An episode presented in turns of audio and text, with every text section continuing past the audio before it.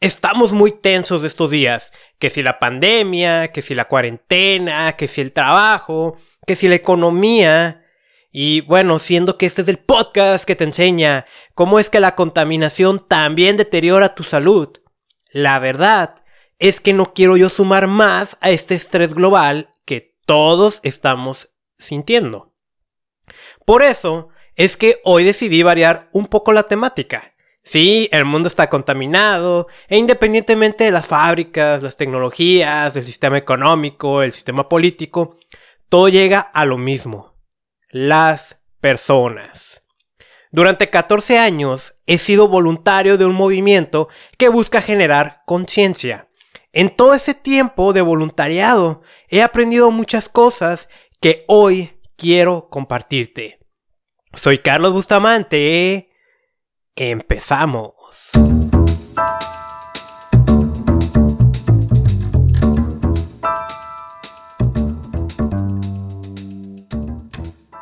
Episodio número 041 del podcast Contaminación y Salud.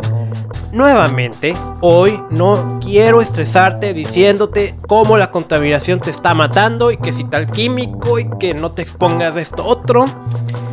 No, ya, ya, yo creo que ya ahorita ah, yo empiezo a sentir muy de cerca toda esa tensión, eh, justificado no, Por, por esto de, del virus.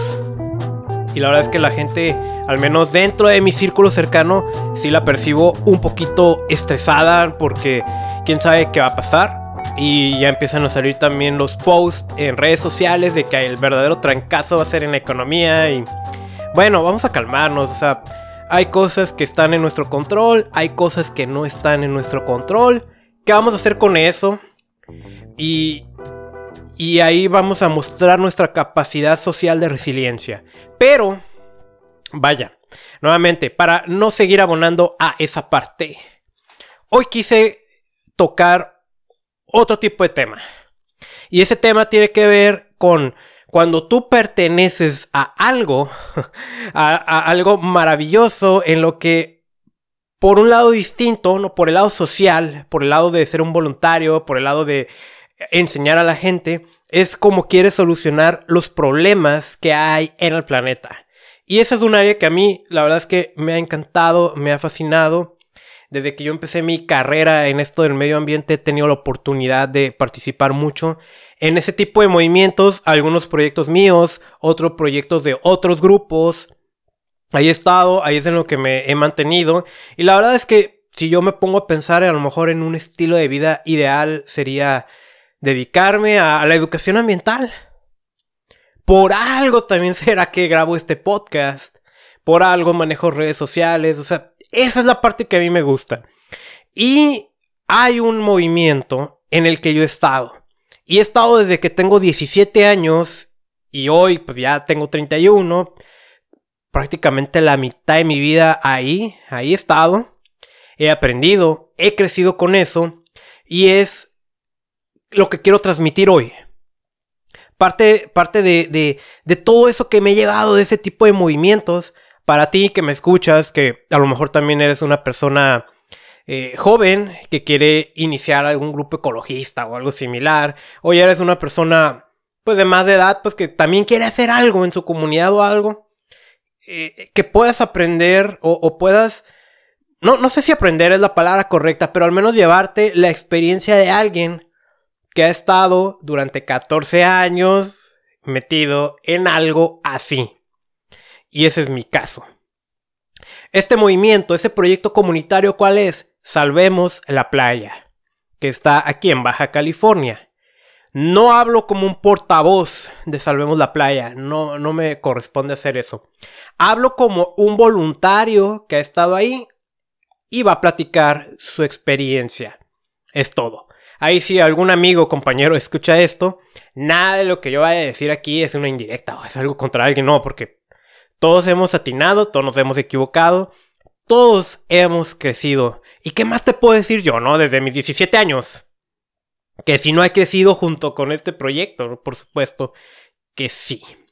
De hecho, yo, yo me pongo a pensar en lo personal. Una gran cantidad de amigos que tengo yo son precisamente derivados de Salvemos la Playa. Y, y ahí han surgido un montón de proyectos. Bueno, ya vamos a ir platicando un poco de esto. Este episodio lo voy a dividir básicamente en tres secciones. La primera sección, te voy a platicar un poco qué se trata Salvemos la Playa y lo que ha sido mi historia eh, con esto. Muy bien, o sea, cómo he participado, qué hicimos y todo. Va a venir un corte. Este corte, te voy a poner un audio que dura 4 mm, o 5 minutos que grabé en Guadalajara, algo parecido al episodio anterior. Una reflexión, pero este ya no es en Mazamitla, es en Guadalajara. Luego te voy a poner, o te voy a decir lo que he aprendido, vamos a decir, positivo Bien, otro corte, te voy a poner también otros 2-3 minutos de otro audio más. Y finalmente, que es como la parte a lo mejor no tan positiva, sino lo que nos ha faltado. Muy bien. Este es un episodio que yo creo que pues cualquier persona puede escuchar, disfrutar. Eh, porque sí, las acciones ambientales tienen muchos puntos por donde se pueden ir pues atacando, ¿no? Por, usar un tipo de palabra. Y está una esfera política, está una esfera industrial, eh, económica, sí, todo eso. Pero también está la parte social, en la que trabajas directamente con la comunidad y trabajas directamente con el medio ambiente. Y eso es lo que yo más disfruto. Muy bien. Vamos a empezar. Y de verdad, o sea, este, este, me emociona este episodio. Espero que lo disfrutes porque sí, yo también a veces como que me siento así medio pues extraño, ¿no? Estar diciéndote de, precisamente cómo la contaminación te está matando y bueno, vamos a descansar tantito de eso. Para empezar, quiero compartirte también una reflexión. Y esta reflexión es, eh, pues estaba buscando yo fotografías. Soy una persona muy visual. A mí me mueve lo visual. Entonces, precisamente al ser muy visual, una de las cosas que yo hago es acumular muchas fotografías.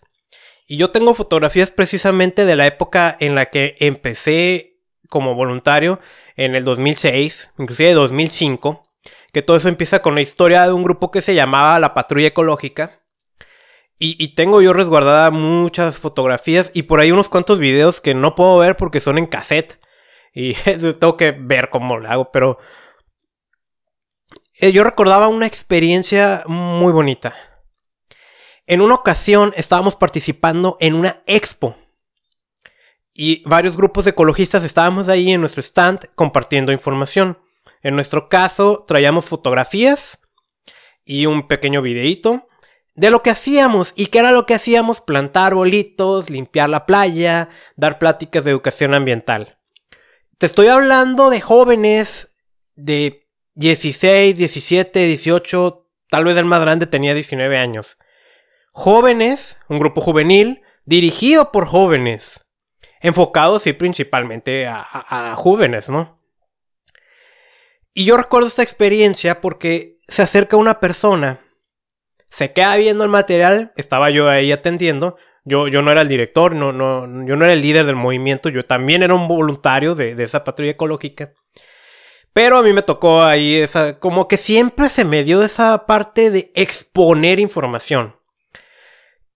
Y la persona veía y, y me pregunta, esto de qué se trata? ¿no? Entonces, lo típico que tú respondes es, somos un grupo de jóvenes. Siempre, siempre tiene que venir esa frase, ¿no? Somos un grupo de jóvenes.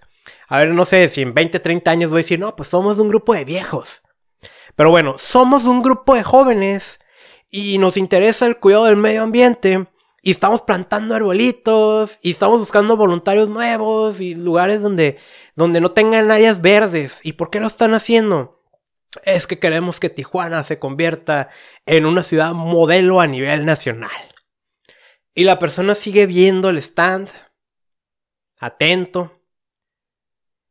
Mm, me volteé a ver y realmente como que no le interesó tanto lo que hacíamos sino que éramos jóvenes. Y me dice, qué bueno que tienen fotografías de lo que están haciendo.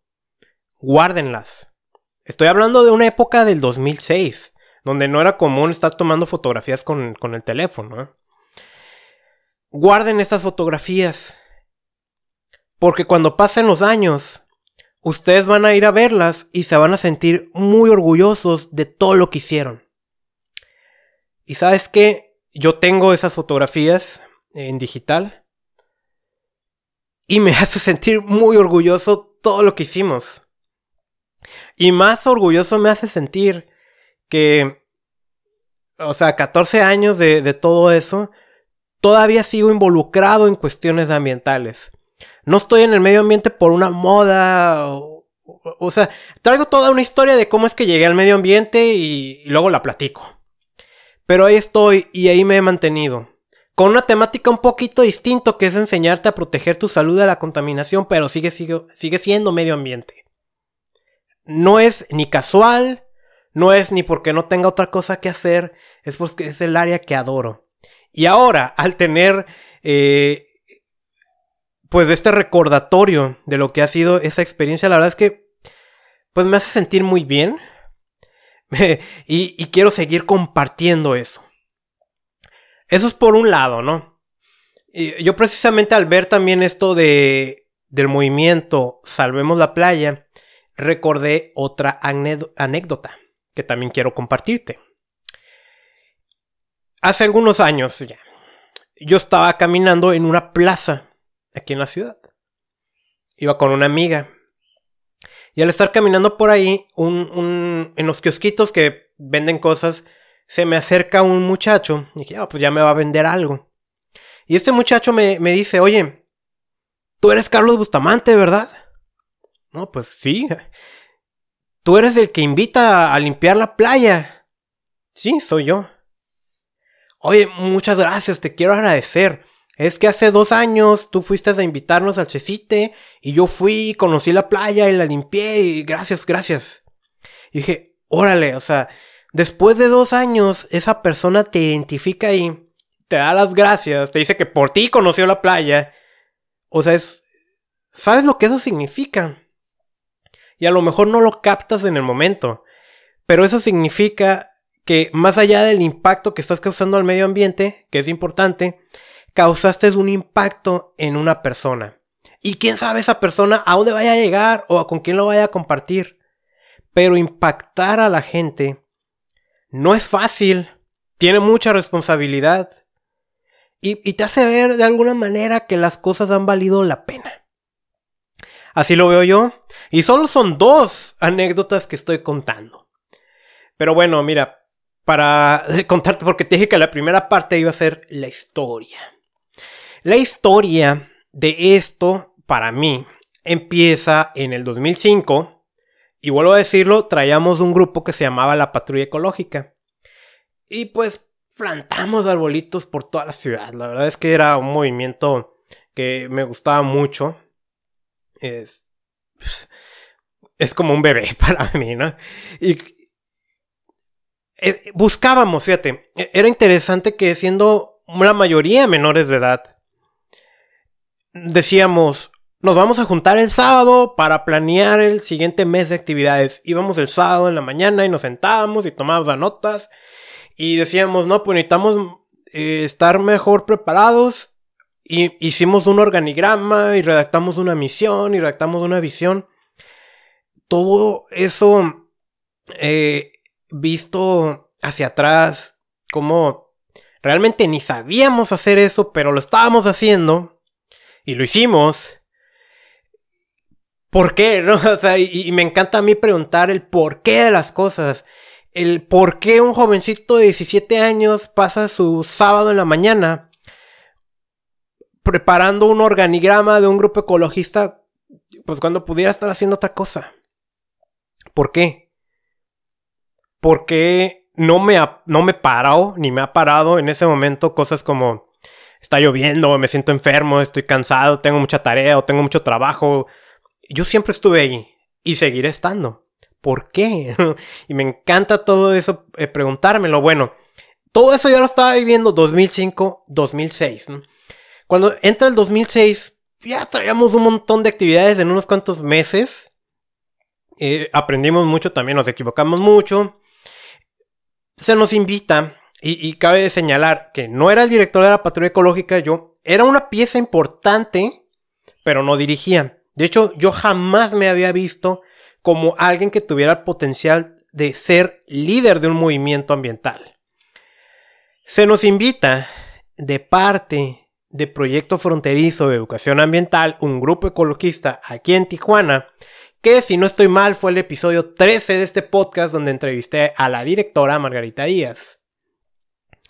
Se nos invita, estaba Margarita Díaz y Laura Silván, eh, a participar en esta limpieza llamada Salvemos la Playa. Lo recuerdo muy bien que fue en, en el Parque Azteca de Playas de Tijuana. Y wow, o sea, para poner también un contexto, no logro recordar yo, antes de marzo del 2006, haber visitado la playa de mi ciudad. Seguramente sí lo hice, pero no lo recuerdo. Yo, hasta ahorita, o sea, mi, recuerdo así de visitar la playa eh, desde marzo del 2006. Es muy probable que la haya conocido a través de este evento. ¿Y que vimos? Muchísima gente, muchos otros grupos de ecologistas. Nosotros prácticamente no sabíamos de la existencia de más grupos, salvo algunos como Grupo Gaviotas y el mismo proyecto fronterizo de educación ambiental. No sabíamos de más. Todavía hablando de una época antes del Facebook, del Twitter, del YouTube, iba empezando. Entonces no, no había tanta difusión. Si no estabas metido de lleno en eso, ni sabías. Me gustó mucho y nos gustó mucho a todos. Y sobre todo, pues no tenemos que decir, eh, vamos a limpiar la playa, ¿no? Y así fue 2006, 2007 y 2008. Prácticamente íbamos, llenábamos uno, dos camiones de jóvenes, nosotros mismos dirigiéndolos, íbamos y limpiábamos la playa para apoyar este movimiento. Muy bien, 2008 para mí es el año importante, es el año en el que cambia las cosas.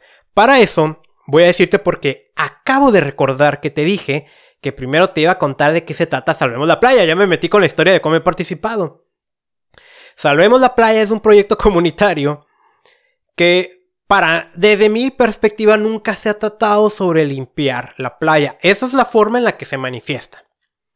Pues se trata de, y, así en voz de Margarita Díaz y de, todo este movimiento, es crear conciencia a través de la acción. La acción es limpiar la playa. La conciencia de que, tenemos un problema con el manejo de residuos, donde todo va a la playa, de la playa se va a los océanos, y este movimiento, esta limpieza, se efectúa dos veces al año. En marzo, para celebrar, eh, porque empata con el Día Mundial del Agua, que en esta ocasión, eh, hace una semana, hubiéramos estado con este evento festejando el 20 aniversario. Por cuestión de la pandemia, no fue posible. La segunda fecha del año es en septiembre, donde se une con un movimiento internacional de limpias de costas. Este movimiento tiene más de 30 años, el de la limpieza internacional de costas. Empezó en las playas de Texas.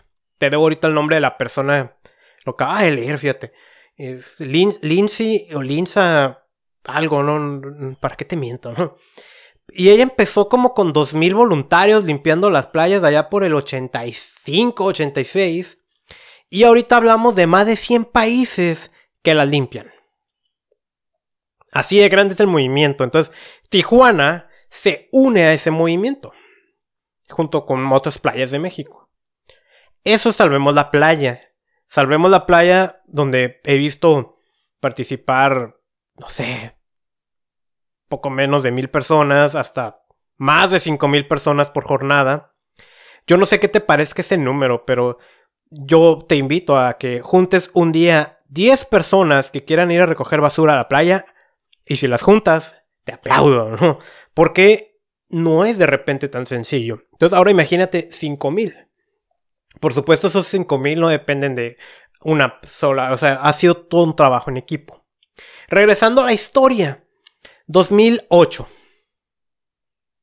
Para 2008 la patrulla ecológica se podría decir que estaba enfrentando algo así como una crisis. Ya no teníamos tantas actividades. El líder que estaba en ese momento, pues él ya estaba también, pues ya incorporándose a otro tipo de cosas. Para ese momento yo estaba por salir por primera vez, que salió dos veces de la universidad. Estaba ya a punto de egresar. Yo era el que tenía más tiempo de alguna manera. Y de alguna manera también el que tenía más estudios. Eh, aunque eso no porque el título fuera importante, sino porque tenía ya un poco más de perspectiva hacia el medio ambiente, ya visto también desde el punto de vista académico. En, hablo con él y le digo, ¿sabes qué? Pues tú ya no puedes, tú ya estás ocupado, ahora es mi turno de dirigir este movimiento, ¿no? Y es la primera vez que quedo a cargo de un grupo. Y es la primera vez que me doy cuenta que puedo llegar a ser líder Y pues, también ahí cometí mis errores y aprendí todo, ¿no? Pero lo primero que yo hice, volviendo a poner, es 2008. No es como que ahí traíamos nuestro smartphone y publicaba en Facebook, ah, ya soy el director. eso no, no era. Entonces, ¿cómo le hago para que los demás se enteren?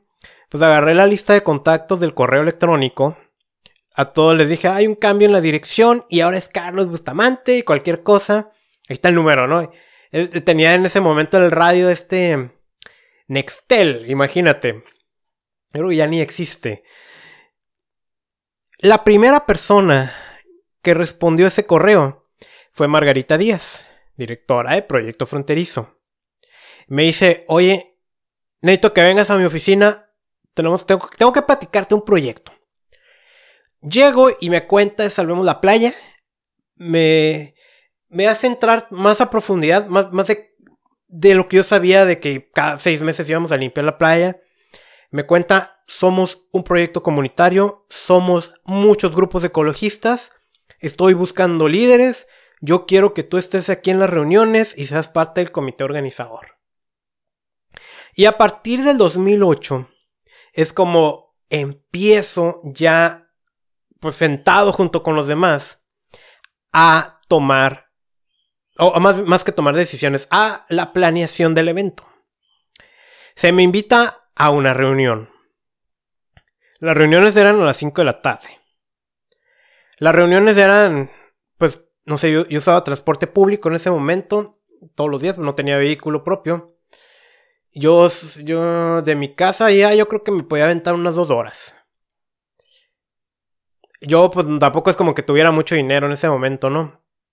Eh, la verdad es que cuando uno es estudiante, todavía no salía, estaba por salir, pero cuando uno es estudiante, yo en ese momento no trabajaba más que estudiar, pues, pues el dinero es un problema, ¿no? El, yo no conocía muy bien playas que allá eran las reuniones. No había Google Maps. Nada de eso me detenía para no ir a las reuniones. Llego a la primera reunión y ¿qué te imaginas tú, no? te dicen, te invito a una reunión para organizar un evento. Pues la mayoría de nosotros no se pone emocionado por ir a reuniones. De hecho, yo, no sé, nueve de cada diez reuniones las aborrezco. O sea, desde cosas como, le damos la bienvenida por asistir a la reunión del día de hoy. Siendo las 5 de la tarde del día 21 de marzo, damos por iniciado con la lectura del orden del día. Para empezar, nadie habla así, ¿no? Pero... Y, a veces me critican cuando digo cosas así porque es que la formalidad. Por encima de la formalidad está la humanidad. No tenemos que dejar de ser nosotros. Y menos en movimientos ambientales, donde el ambientalismo está muy pegado con el humanismo porque se trata de salvar al planeta. Yo llego a esta reunión de Salvemos la Playa. Pues nada de eso fue. Era una auténtica fiesta. Me acuerdo muy bien que ahí quien tomaba el control de las reuniones es mi amigo Efraín Chaparro. Y, híjole, o sea, risa, diversión, todo ordenado. Había un, siempre, el siempre es de rotafolio con plumones. Y ahí tenía anotado el orden del día. Vamos a hablar de esto, de esto, de esto. Nos vamos a presentar todos. Pero era tan divertido que yo creo que lo mejor que me pasaba en la semana era asistir a este tipo de reuniones. Cuando ah, empiezo a ir, ahí empiezo a aumentar mi círculo de amistades. Amistades que el día de hoy todavía tengo. ¿no? Así de importante ha sido esto para mí. Me doy cuenta de que hay muchos proyectos y muchos movimientos de medio ambiente y relacionados con el, medio ambiente aquí en Tijuana y en la región. No es que nada más existamos nosotros. No es así nada más. Y muchas de las cosas que me llamaban a mí la atención, una, lugar donde hacíamos las reuniones, no cabíamos. Aunque lo hiciéramos en distintos lugares, se llenaba y cada vez había más gente. Y algo que, que promulgaban muy bien Margarita Díaz, Rocío y Efraín, es como, para la siguiente reunión te vas a traer a dos personas nuevas. Y se traían a dos personas nuevas, no cabíamos, era una inmensidad, era Ah, por eso yo puedo decir con toda seguridad que este ha sido el movimiento ambientalista más grande que ha habido en la región. Y lo digo sin ego y lo digo sin menospreciar cualquier otro tipo de movimiento. Pero haberlo vivido fue... ¡Wow! Eso, eso es por un lado. Por otro lado, era como, no, pues queremos hacer evento deportivo, por poner un ejemplo, ¿eh? No nada más para que no nada más la gente limpie la playa, ¿no? Que vamos a hacer un torneo deportivo. Y, pero necesitamos pelotas de voleibol. Ah, mira, yo tengo pelotas, yo me traigo cinco. No, pues yo conozco a alguien de la unidad deportiva, le voy a decir que pum pum. Y así era. Oye, necesitamos hacer publicidad del evento. ¿Sabes qué? Yo te puedo regalar dos lonas. Oye, pues es que la gente que limpia le va a dar hambre. Yo me traigo unas 100 tortas. Cada quien ponía un pedazo y juntos organizábamos este movimiento. Y era asombroso. Luego de repente era como que, oye, tal empresa quiere venir y quiere poner a, su botarga bailando, ¿qué onda? Pues que la ponga, ¿no? Pues ¿por qué no? todo, todo había un reglamento también de que sí, que no se podía hacer. Porque nunca falta el gandalla político que se quiere apoderar de tu evento. Evento que es para el medio ambiente, pero ella le quiere meter un sentido político. Y de esos hemos tenido bastantes. Y yo también en mi persona, en mis proyectos los he tenido. Eh, me parece absurdo que en este país suceda eso. En este país vemos al político como un ser todopoderoso. Yo no entiendo por qué pasa esto. Yo veo, por ejemplo, aquí en Estados Unidos, que lo tenemos pegado, que a, veces algún grupo de allá te, te está invitando a que votes por su candidato porque, no sé, él va a poner una nueva prohibición para no contaminar las costas, ¿no? Y sabes que nadie lo ve mal. Si tú aquí apoyas un movimiento político, te ven mal.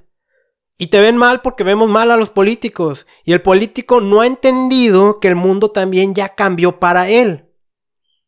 Por eso hay distintos movimientos en donde, bueno, no me quiero meter a política, ¿eh? porque Además, los políticos me causan un poco de alergia y me sacan ronchas. Pero la cosa ya no es así. El político no es el, lo digo con respeto, no es el capitán de la sociedad. No en este país. Y muchos se quisieron apoderar de este proyecto durante tantos años. Y algo que yo puedo decir es como e, esta comunión de grupos no lo permitió. Nosotros unidos, muchos grupos, éramos más fuertes que cualquier cosa externa. ¿Qué ocurre? Limpiamos la playa cada vez con más voluntarios, terminamos de limpiar la playa, nos dábamos inclusive la oportunidad de organizar un concierto de música y la gente se acercaba y había talleres. Todo el mundo nos buscaba, eh, para ver cuándo iba a ser la limpieza siguiente, nadie nos ponía peros. Y así me puedo ir hasta el 2010. Para el 2010 yo había regresado a la universidad, me estaba costando mucho trabajo, eh, hay alguien que me ayudó mucho a, asistir a reuniones porque prácticamente yo no podía ir, es Patti Cortés, una amiga. en ese momento, yo estudiaba en la noche, pero se toma una decisión. Entre 2010. Fíjate, ya me, ya me puse a dudar, ¿eh? Si es 2010, 2011. Creo que va a ser 2011. A principios. para marzo. Como, ok, ya estamos limpiando la playa. Ya limpiamos varios puntos de, de playas, ya no nada más es uno. Porque la playa de Tijuana es enorme.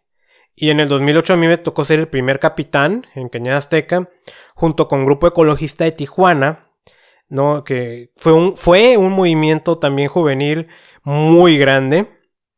Eh, ellos limpiaron la playa El Vigía, Proyecto Fronterizo estaba en la zona del Faro. En, para el 2011, casi estoy seguro, ¿no?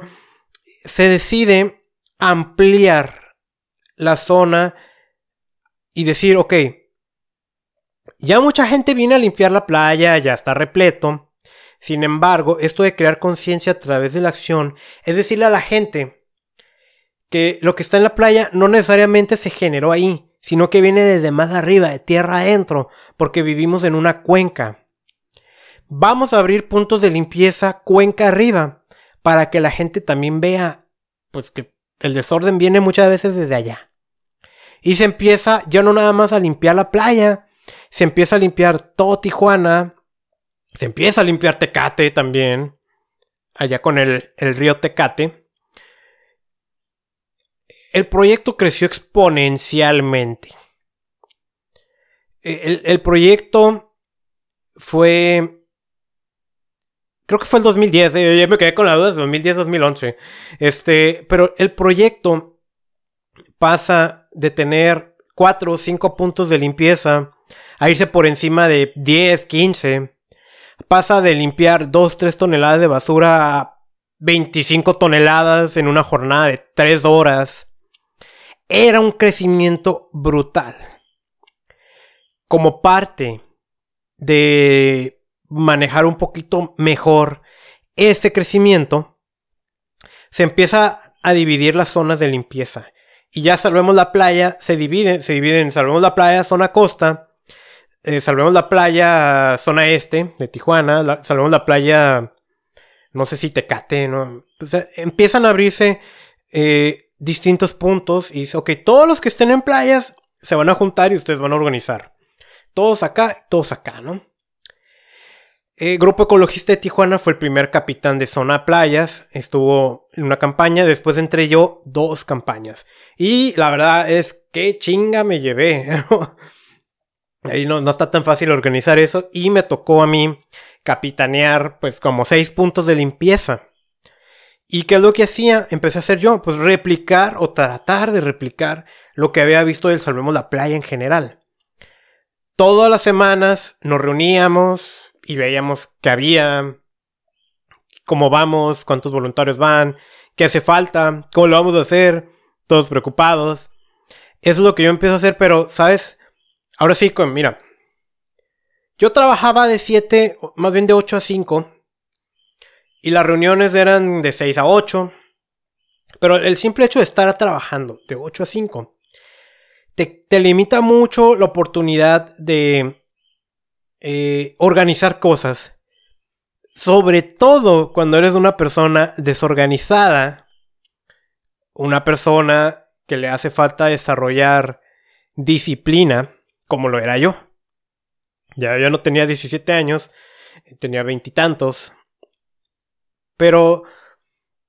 Y, me gusta decirlo, ¿no? El, ego también venía bastante elevadito porque pues, yo estudié medio ambiente yo soy un chingón y yo sé todo. Pues no, y en ese tipo de movimientos es cuando uno aprende que no se trata de que sepas mucho de medio ambiente. Se trata de ser un buen líder. ¿Por qué? A, a ninguno de nosotros nos obligan a ir. En un lugar de trabajo tú tienes que obedecer porque si no, no te pagan. En ese otro tipo de movimiento es completamente voluntario. Y si no hay un buen liderazgo, nadie te va a seguir. Así como también si no hay un mensaje muy claro de por qué lo hacemos, o a dónde le apuntamos, cuál es nuestra visión, nadie va a ir.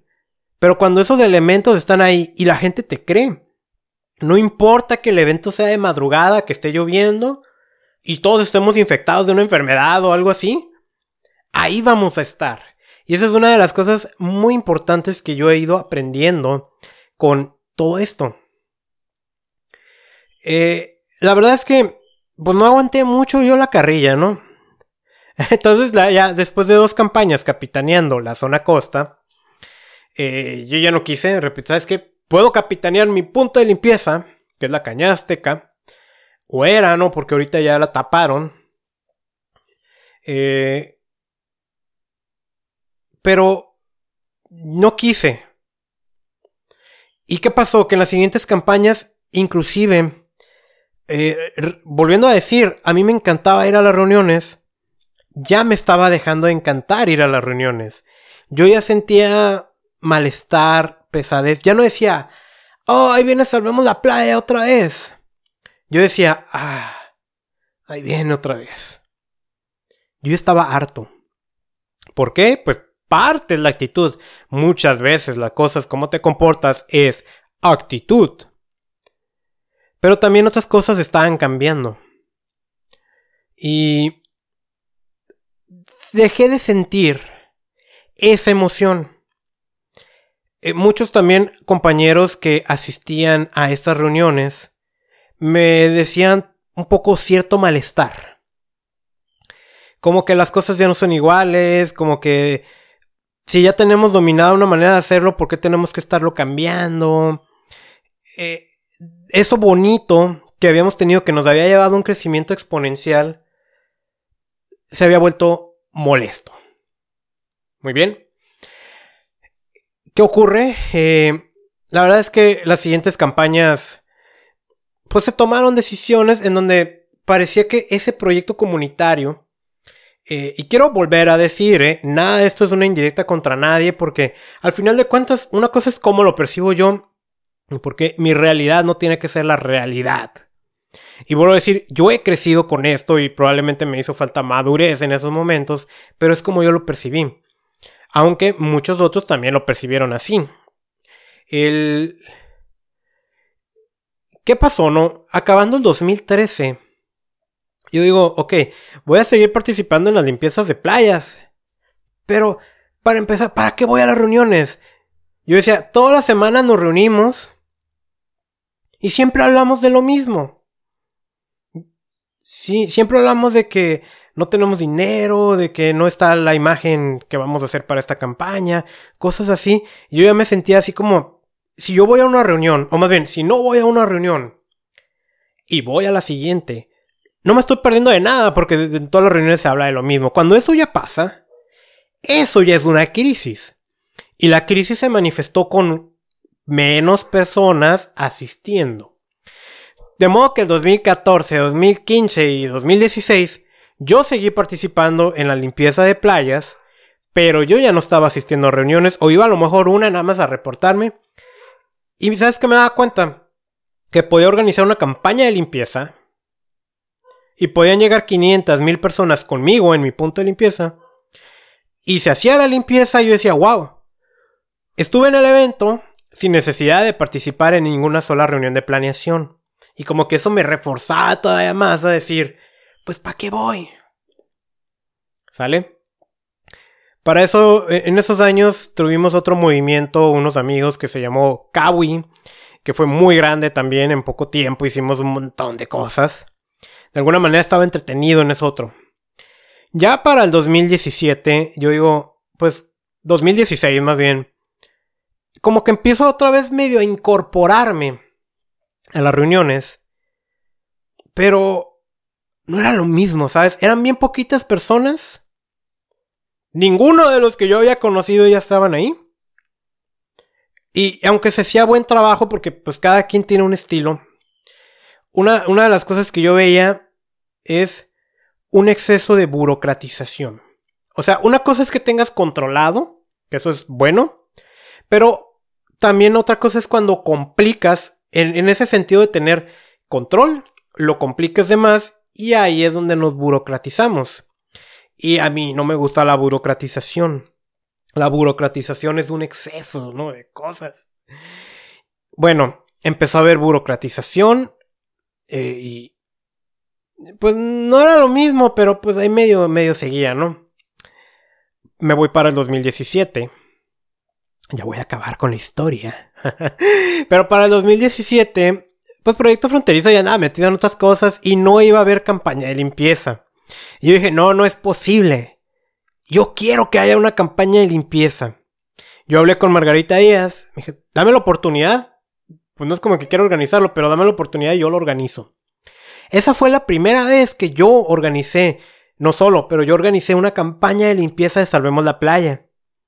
¿Qué es lo que hice? Inmediatamente agarré el teléfono y le hablé a otras personas, a unos voluntarios de... Creo que todavía eran FIC en ese momento. Estaba este Frank, Lizzie. Eh, se contactó también conmigo otro, ahorita otro grupo que no recuerdo. Me encantó esa campaña. ¿Sabes por qué?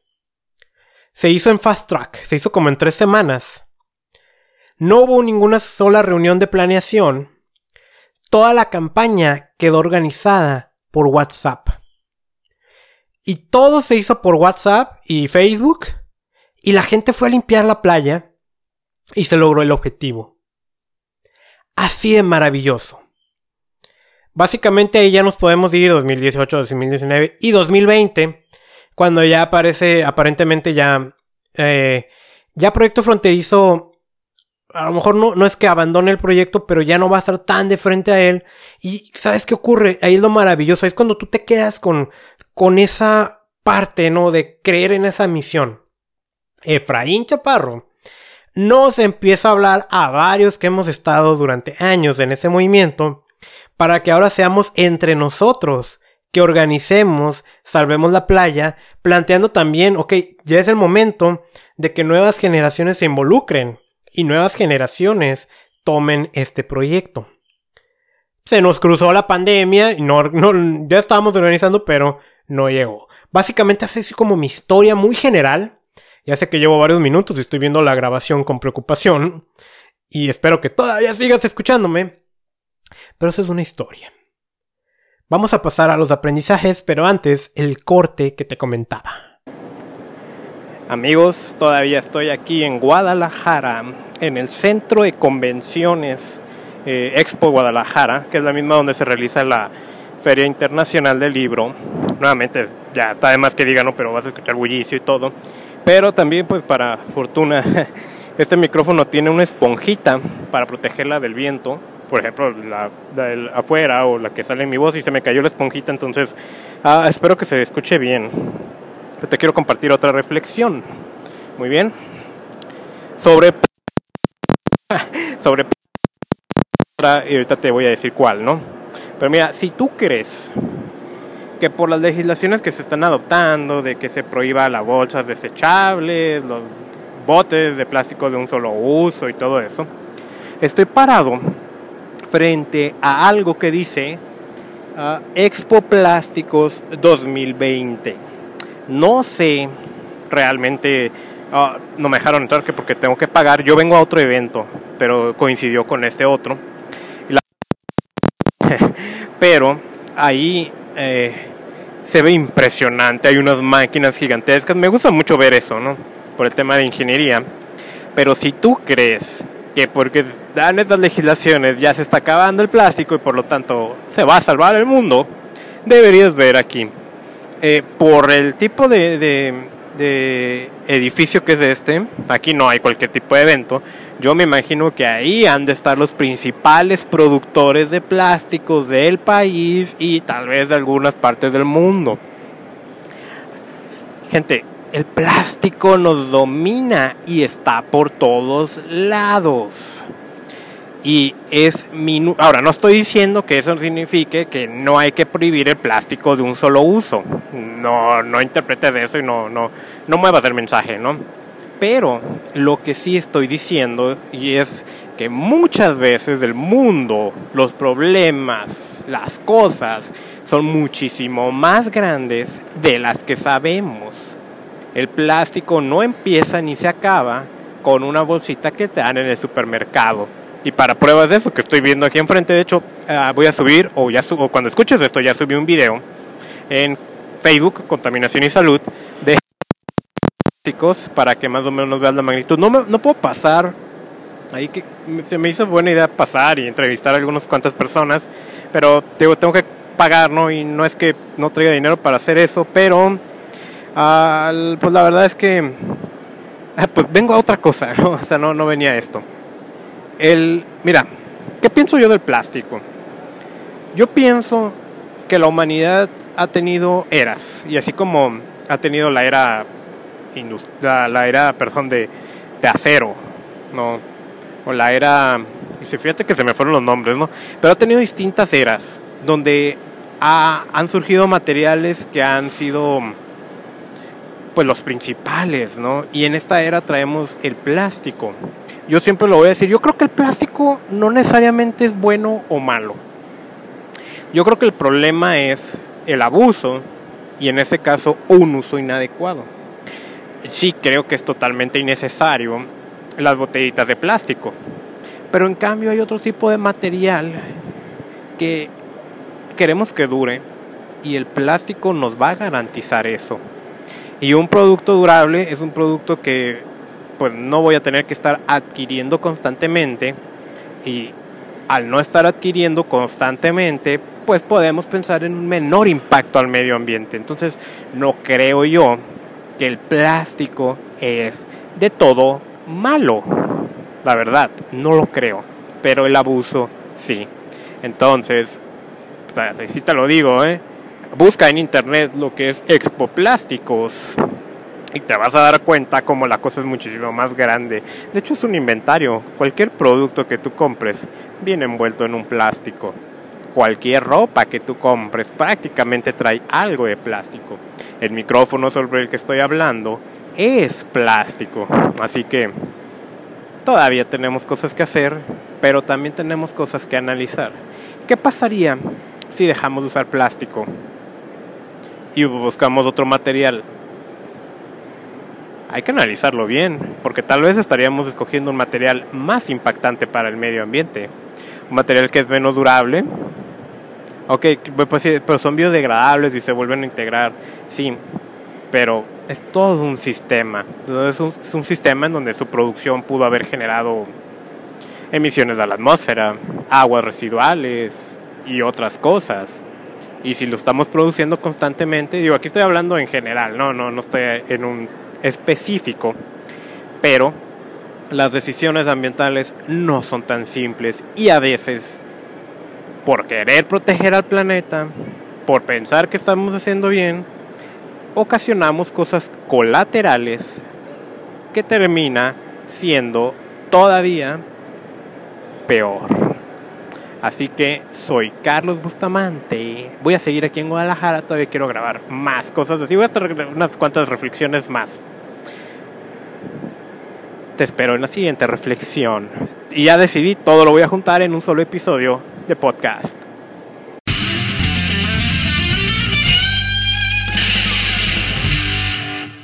Antes de continuar con el episodio, quiero pedirte nada más un minuto para decirte algo. Va a ser muy rápido y es muy importante la contaminación y las sustancias indeseables que están en nuestro entorno, sea en el medio ambiente o nuestro hogar, definitivamente causan un daño a nuestra salud. No siempre las podemos evitar. Lo ideal es no exponernos a estas, pero a veces es irreal esta opción. Yo por eso recomiendo el uso de suplementos nutricionales. Y hay una sola marca que me atrevo a recomendar y que yo mismo utilizo desde hace años. Si quieres saber más, ingresa al terminar este episodio a reiniciate.usana.com. Otra vez, reiniciate.usana.com. Mi recomendación son los Usana Cell Essentials y los Usana Biomega. Ahora, hay un órgano que sufre mucho en entornos contaminados y es el hígado. Para eso, otro producto que me encanta recomendar es el Usana HPS o Epacil. En fin, hay toda una gama de productos que puedes buscar en reiniciate.usana.com. Continuamos con este episodio.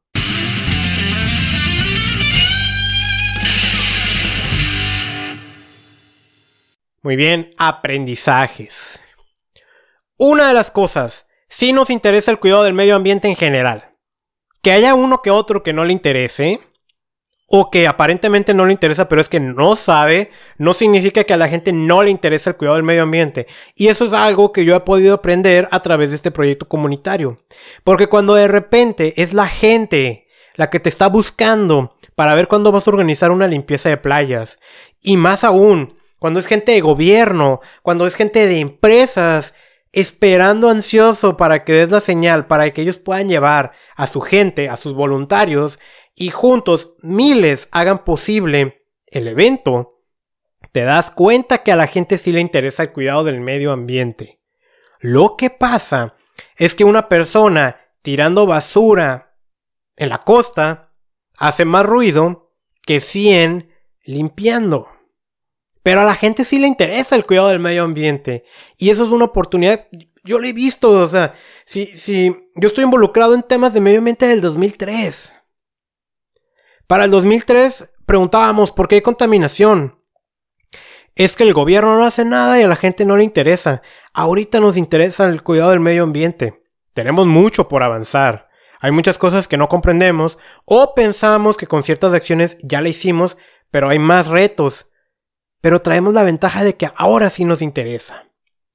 Es importante la filosofía, ese es otro aprendizaje. Y eso es algo que nos mantuvo unidos por muchos años. La filosofía la razón de ser, el por qué, ¿no? Esta filosofía es crear conciencia a través de la acción. Esta filosofía es algo así como eh, somos un proyecto comunitario y entre todos tomamos las decisiones. Esta filosofía es no vamos a dejar que ningún movimiento político se involucre como queriéndose adueñar. Pueden participar porque todos tienen el derecho a participar, pero no se van a adueñar.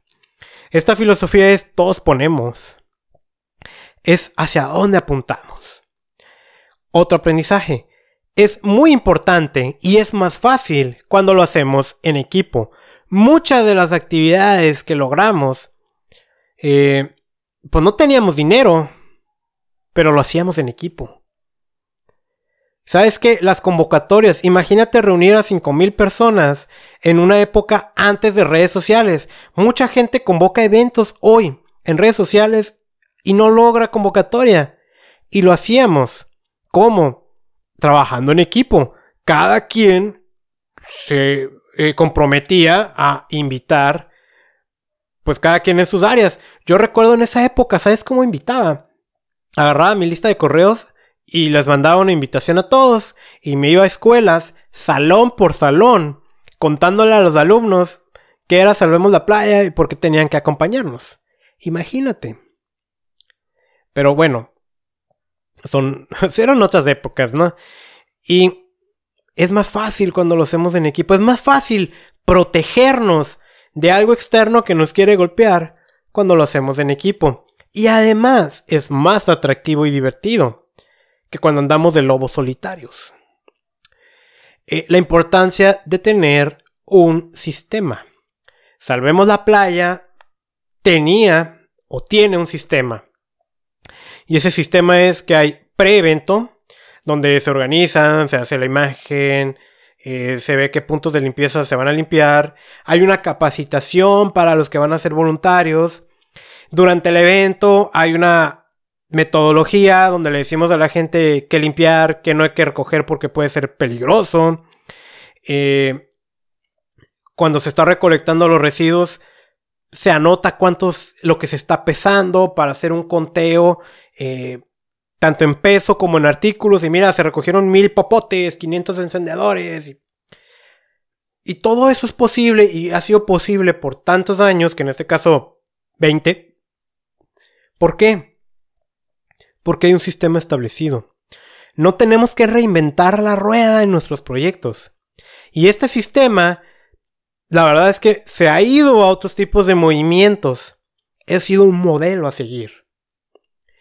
Otro, el lenguaje y las formalidades no son importantes. Y eso me, me gusta mucho decirlo, confirmarlo.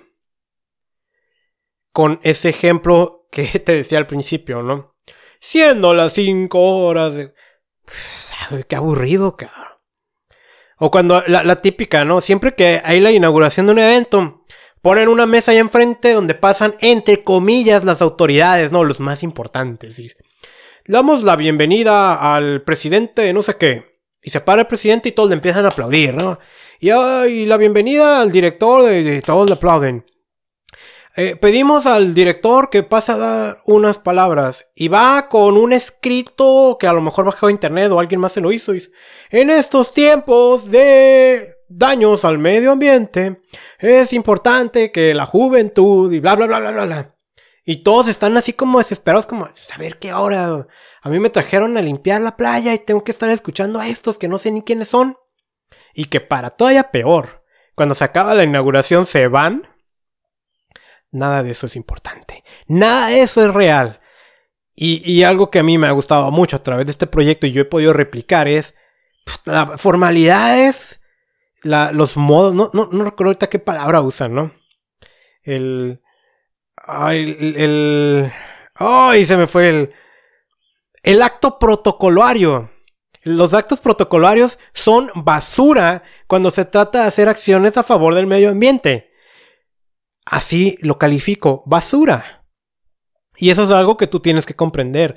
Vivimos en una época en donde las cosas tienen que ser reales. Y este tipo de actos donde la gente se para en una mesa allá enfrente para que todos le aplaudamos y que no te ayudó en nada a organizar el evento, es basura. Con todo respeto, para quien escuche y quien lo haga. Ya nadie se cree eso. Y eso es algo que nunca hemos hecho en este tipo de movimientos. Y el mayor legado que ha tenido este proyecto es LAF. No es limpiar la playa porque la playa sigue sucia y nunca ha sido ese objetivo. El mayor legado es la formación de nuevos líderes. Hoy todo el mundo limpia la playa. Qué bueno. Hoy hay muchos, muchos movimientos ecologistas. Hoy, muchos de los que empezamos hace más de 10, 15 años, estamos vigentes, cada quien en sus áreas, cada quien en sus actividades, haciendo cosas a favor del medio ambiente. Ese ha sido el mayor impacto que puede tener. Y me gusta otra vez volver a decir, ¿no? Esa persona que me agradeció en la plaza por invitarlo a limpiar la playa. Esos son legados, esos son impactos que tú dejas. A veces no queda muy claro que tus acciones estén sirviendo para algo. Pero normalmente sí sirven. Sirven para causar impacto a la gente que lo van a multiplicar vamos a ir a una segunda pausa, otra grabación más en Guadalajara, ya para finalizar este episodio. Una reflexión más todavía aquí en Guadalajara, todavía en la Expo Guadalajara, es, yo soy ambiental, yo soy ingeniero en tecnología ambiental. ¿Qué? Eh, voy a decir así con la palabra que creo que es la adecuada. ¿Qué chingados está haciendo alguien de medio ambiente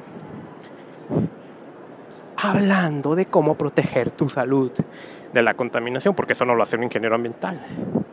¿Qué hace un ingeniero ambiental? Y me puedo poner técnico. hace un programa adecuado del manejo integral de residuos. Analiza el ciclo del producto en una empresa y lo que va a hacer es reducir, eh, no sé, las mermas que ocasionan más residuos y más contaminación o te implementa sistemas ISO 14000 o te va a diseñar un sistema para el tratamiento de aguas residuales, ok. Y todo eso y más hace un ingeniero ambiental. Y sin embargo, aquí estoy yo diciéndote que si respiras aire contaminado, hay una probabilidad mayor de que desarrolles diabetes, que los geles antibacteriales dañan al medio ambiente, entre otras cosas, y como que eso está extraño, ¿no? Más, bueno, Ahí va, ¿eh? Lo que yo siempre he pensado. ¿Quién te dijo que porque si estudiaste algo, eso es lo único y exclusivamente que tienes que hacer? Esa es una visión bastante cerrada, limitante, y que la verdad eh, son muchas cosas que, pues, o sea, te queda cerrado. O sea, si, si fuera así, pues ni siquiera yo grabaría podcast, porque grabar podcast pues no sé, la pienso y a lo mejor sería más bien alguien que estudió comunicación o mercadotecnia, alguien que sepa cómo grabar y editar audios.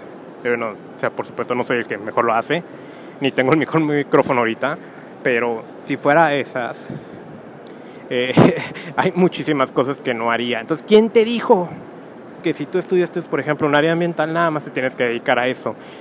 Debes de entender algo. Tenemos que ser multidisciplinarios sin que eso signifique que seamos todólogos. No, porque por ahí no es tampoco lo adecuado. Pero es bueno que estudies con la definición que tú quieras de estudiar. En una escuela, en un curso, en un podcast, en YouTube, en cursos en línea estudia de distintas áreas para que tengas una mejor visión a la hora de tomar decisiones. Gente, yo, la verdad, o sea, yo estoy aquí por una convención relacionada con salud y negocios que está haciendo un ingeniero. Porque, mira, aquí abajo hay algo que se llama Expo, está Expo Plásticos y también está Expo Residuos. Tengo muchas ganas de entrar a Expo Residuos, pero la verdad es que no, no, no sé si me va a alcanzar el tiempo o no o sea, yo mejor debería estar ahí y no debería estar en esta otra área. Pero nuevamente, pues ¿por qué no? ¿Qué es lo que me limita? Al contrario, hay una mejor visión. Sí creo que de repente tenemos que estar especializados en temas porque eh, pues vamos a tener más experiencia, más habilidades, más herramientas. Pero no te cierres. No te cierres de verdad adquiere herramientas por todo. Ahí es donde también ¿no? cosas como aprende a hablar en público, porque si no, no sabes comunicar tus ideas o tus proyectos para el medio ambiente. Y luego no te aprueban esos proyectos y te estás quejando de que a la gente no le interesa el medio ambiente cuando eres tú el que no sabe comunicar esas ideas. Por eso es importante que aprendamos de muchas otras áreas.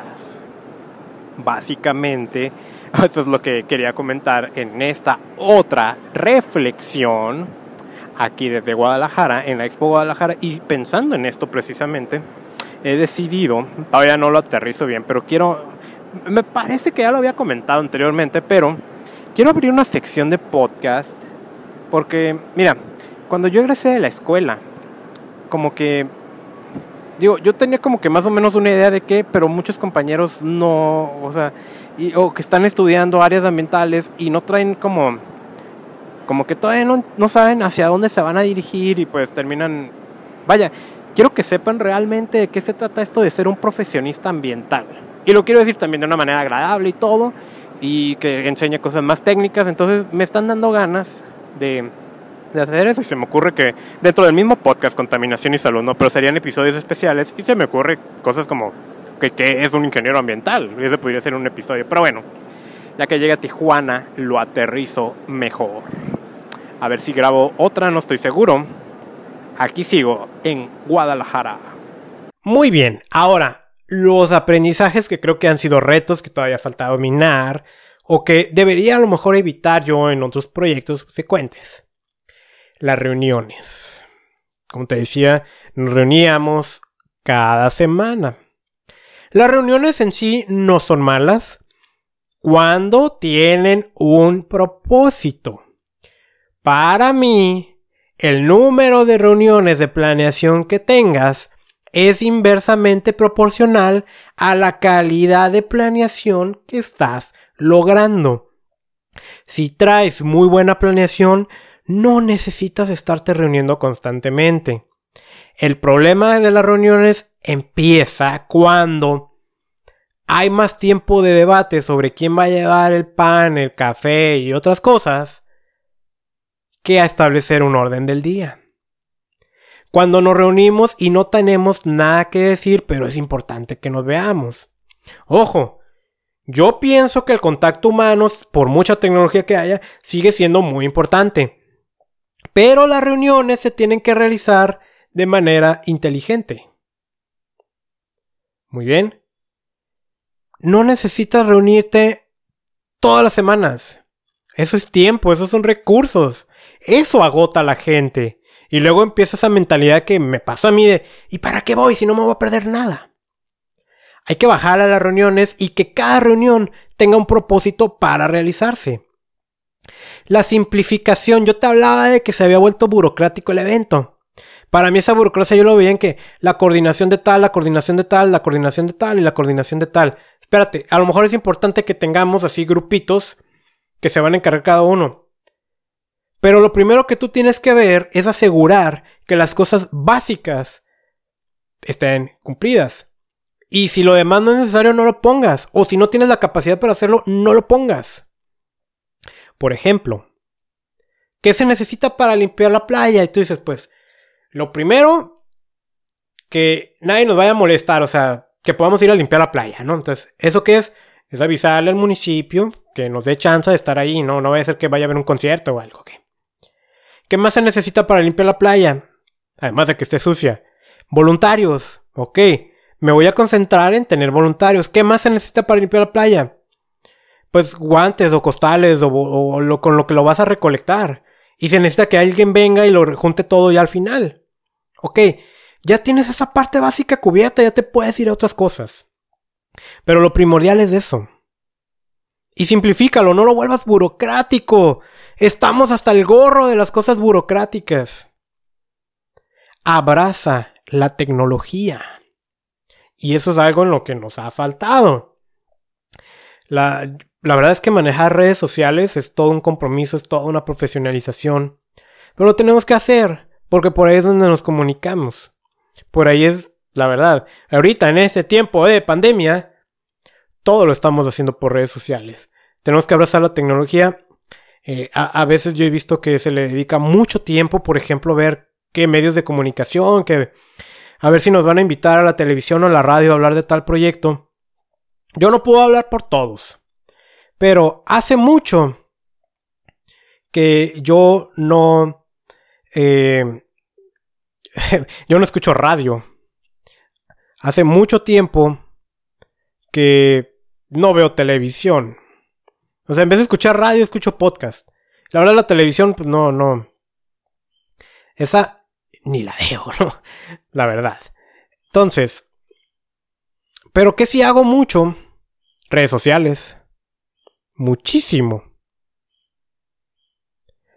Por eso, hay una disculpa, a lo mejor me estoy trabando un poco.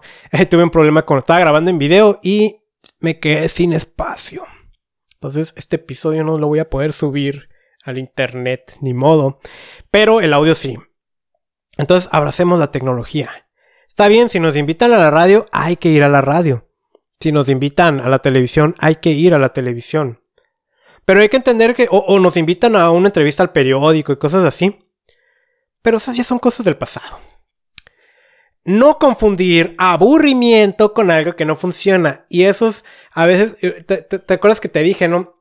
Que a veces decíamos, es que las cosas cambian y, y ya tenemos un modo de hacerlo y lo cambian, ok. Una de las... El que tú ya estés aburrido de hacer las cosas de una manera no significa que no funcionen. El que tú estés aburrido de hacer unas cosas que funcionan, lo que significa, muy probablemente, es que ya perdiste la visión de por qué lo estás haciendo. Pero ¿para qué nos ponemos a reinventar cada vez? No, eso no es emocionante. Eso nos lleva a que tenemos muchas reuniones de planeación, pero las cosas están cambiando muy constantemente. Entonces no, tenemos muy buena planeación. Y ahorita, en una época en la que todo el mundo habla de innovar, piensan que se puede innovar constantemente cuando la innovación es un proceso. Y se habla de innovación de una manera bastante, pues mala, eh, irreal. No, no es así. Entonces no confundamos aburrimiento. A lo mejor tú dices, ya, tú nos estás plantando árboles cada semana. O estás dando una plática cada semana esto no funciona, ya no lo voy a hacer porque nadie me presta atención. Pero más que no funcione es que tú ya te aburriste de hacerlo. Ojo si te aburres. Estar abiertos a cambios. O sea, cuando hay cosas que funcionaron y dejas de hacerlo, es importante regresar a eso. Pero ahora, el mayor aprendizaje. Traza una visión y comunícala con los demás. ¿Esto qué es? Que la gente que esté participando sepa hacia dónde estamos apuntando. O sea, después de 14 años de que estoy limpiando la playa, yo sí me llego a cuestionar, pues, 14 pues, años y sigo limpiando la playa porque la playa está sucia. ¿estoy haciendo lo correcto o no? Muchas cosas se plantearon a través de este tipo de proyecto, eh, que íbamos a modificar leyes y cosas así que no se han hecho. Nuevamente, nadie es culpable, ¿eh? nadie es culpable. Pero sí creo que se perdió una visión, en donde el evento se hacía porque se tenía que hacer. ¿Sabes qué? Si en tu visión dice, voy a organizar una campaña de limpieza dos veces al año de manera indefinida, y ahí se queda, eso no tiene nada de malo.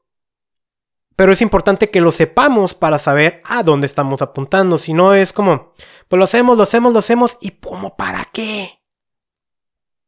Y ahí es donde empiezan a caer las cosas. Ahí es donde la gente pues deja de participar y... Bueno, son áreas de oportunidad, son aprendizajes que hemos llevado, son aprendizajes que yo, Carlos Bustamante, ha tenido. Yo no soy dueño de la verdad, yo nada más soy alguien que empezó como un jovencito participando en un grupo llamado La Patrulla Ecológica a sus 17 años, que encontró un evento que se llama Salvemos la Playa, donde conoció a la mayoría de las personas que hoy son mis amigos, que yo he crecido junto a este evento, que es mi modelo a seguir para otro tipo de proyectos y que hoy vine a compartir contigo. Y lo vine a compartir para ya no estar estresándonos de enfermedades y otras cosas en lo que pasa esta emergencia sanitaria. Espero que hayas disfrutado este episodio. Que si tú quieres formar un proyecto te sirva de algo. 14 años, ¿eh? 14 años. Las cosas no son inmediatas. Soy Carlos Bustamante. Puedes seguirme en Contaminación y Salud en Facebook. En este podcast te invito a que te suscribas desde la aplicación que me estés escuchando, desde tu aplicación favorita. Mi misión es enseñarte a proteger tu salud de la contaminación. Y esa misión la voy a seguir cumpliendo, pero hoy quise que nos diéramos un break. Ten una maravillosa semana. Protégete ahorita con las cosas que están sucediendo. Hazle caso a los organismos internacionales sobre cómo protegerte. No le hagas caso a aquellos extraños que están diciendo que todo es un plan malévolo para no sé qué. El coronavirus es real. La gente que está enfermando es real. No hay que caer en pánico. Hay que protegernos. No subestimes las cosas. Ten una maravillosa semana.